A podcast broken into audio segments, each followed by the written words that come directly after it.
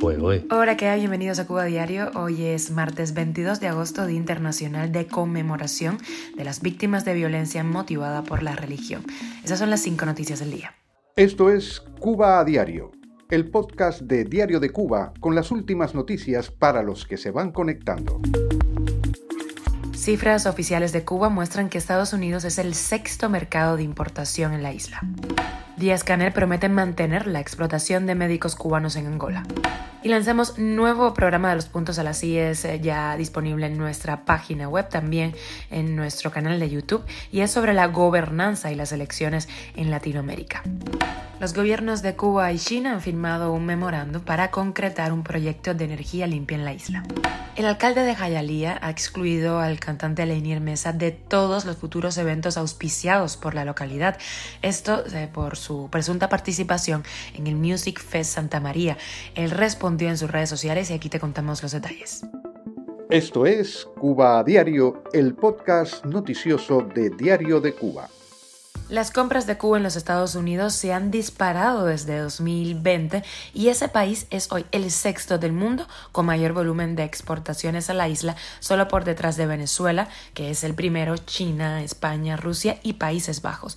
Esto según cifras de la Estatal Oficial Nacional de Estadísticas e Información. Estamos hablando de productos por un valor de 391 millones de dólares, la mayor cifra en seis años. Se ve un incremento pese al embargo y a las quejas continuas de Bruno Rodríguez y Miguel Díaz Canel y otros funcionarios en torno a los efectos negativos de las sanciones de Washington, lo que pone en evidencia cuán dependiente es hoy Cuba de Estados Unidos. Cuba a diario. Y se acuerdan de que Miguel Díaz Canel está de gira por África, ¿no? Pues mantuvo un encuentro en Angola con más de 200 cubanos que son explotados por su gobierno y dijo que el pueblo angolano podría contar con ellos siempre que lo necesiten. O sea, prometió que continuará la explotación del personal de médicos en ese país, así lo reportó el sitio oficialista Cuba Debate. Esa reunión con médicos de la isla fue la primera actividad de Díaz Canel tras llegar a Angola por invitación del presidente de ese país. En Angola actualmente trabajan 2.056 cubanos, 1.171 en el sector de la salud, 582 en la educación, más de 200 en empresas y 91 en otras áreas.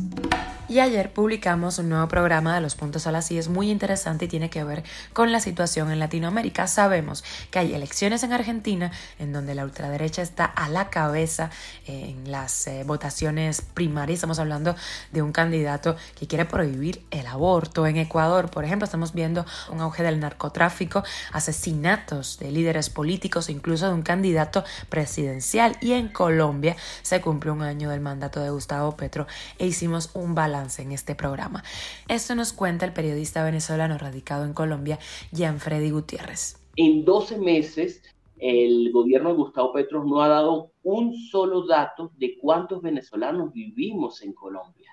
Eh, es decir, ha sido una, una capa de opacidad que se ha mostrado por encima de, políticas como eliminar la, la, gerencia de fronteras, no nombrar para nada el Estatuto Temporal de Protección de los Venezolanos, no mostrar el PPT. Y uno pudiese criticar mucho a Iván Duque, pero eh, sí lo hizo, ¿no? Mostró el primer PPT al lado de un venezolano, aunque fuera confrontacional, eh, presentó las políticas migratorias y desde el gobierno de Gustavo Petro no ha sido así. Eh, y además eh, mucha gente reclama que las relaciones con Venezuela no pueden ser solo comerciales, ¿no? Eh, que no puede ser solo pensado en la frontera, sino de una forma mucho más amplia, ¿no? Que tienen que establecerse acuerdos institucionales, diplomáticos, consulares. El programa completo está en nuestra página en Diario de Cuba y también en nuestro canal de YouTube de DCTV. Cuba a diario. Y los gobiernos de China y Cuba han firmado un memorando de entendimiento para la concreción de un proyecto de energía limpia en instalaciones del grupo BioCuba Pharma.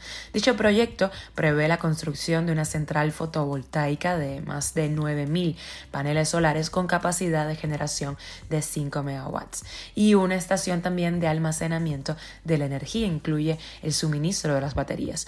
El proyecto abarca la donación de vehículos eléctricos de carga, o sea, furgonetas, una estación de carga para los vehículos y todos los sistemas integrados en una red de gestión de energía limpia generada.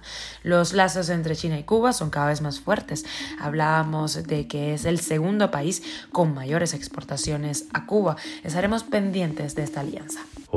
Y ha habido muchísima controversia sobre la presunta participación del cantante cubano Lenier Mesa, abiertamente en contra del gobierno cubano, en el Music Fest Playa Santa María, un festival que se celebró el fin de semana en hoteles del régimen en el Cayo con el mismo nombre. Salieron fotos de Lenier con algunos de los participantes de ese festival y así empezaron pues todas las críticas al cantante. Te cuento que ha sido tanta la molestia que el alcalde de Hialeah, Esteban Bo eh, Jr. excluyó al cantante cubano de futuros eventos auspiciados por la localidad. En redes sociales condenó que a estas alturas de la tragedia cubana, un artista como Lenier, que se ha beneficiado del respaldo del exilio cubano, entre a formar parte de la manipulación propagandista del régimen totalitario en la isla. Escuchemos la respuesta de Lenier en su Instagram. Es verdad que yo estuve este sábado en Cuba, de sábado para domingo, en 24 horas solamente fui a ver a, mi abuelo que está mal de salud.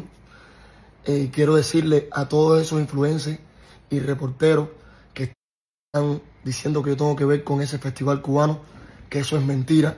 Yo no tengo que ver con el festival cubano, no tengo que ver con, con ese evento que se hizo de ese festival, ni estuve ahí tampoco.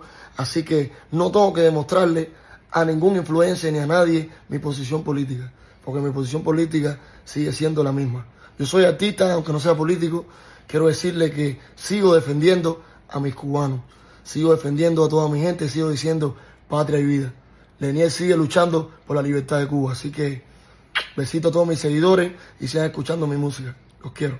¿Tú qué opinas? Te leemos en nuestras redes sociales. Esto es Cuba a Diario, el podcast noticioso de Diario de Cuba, dirigido por Wendy Lascano y producido por Raiza Fernández. Gracias por hacernos parte de tu rutina e informarte con nosotros aquí en Cuba a Diario. Estamos contigo de lunes a viernes en Spotify, Apple Podcast, Google Podcast, Telegram y también síguenos en redes sociales.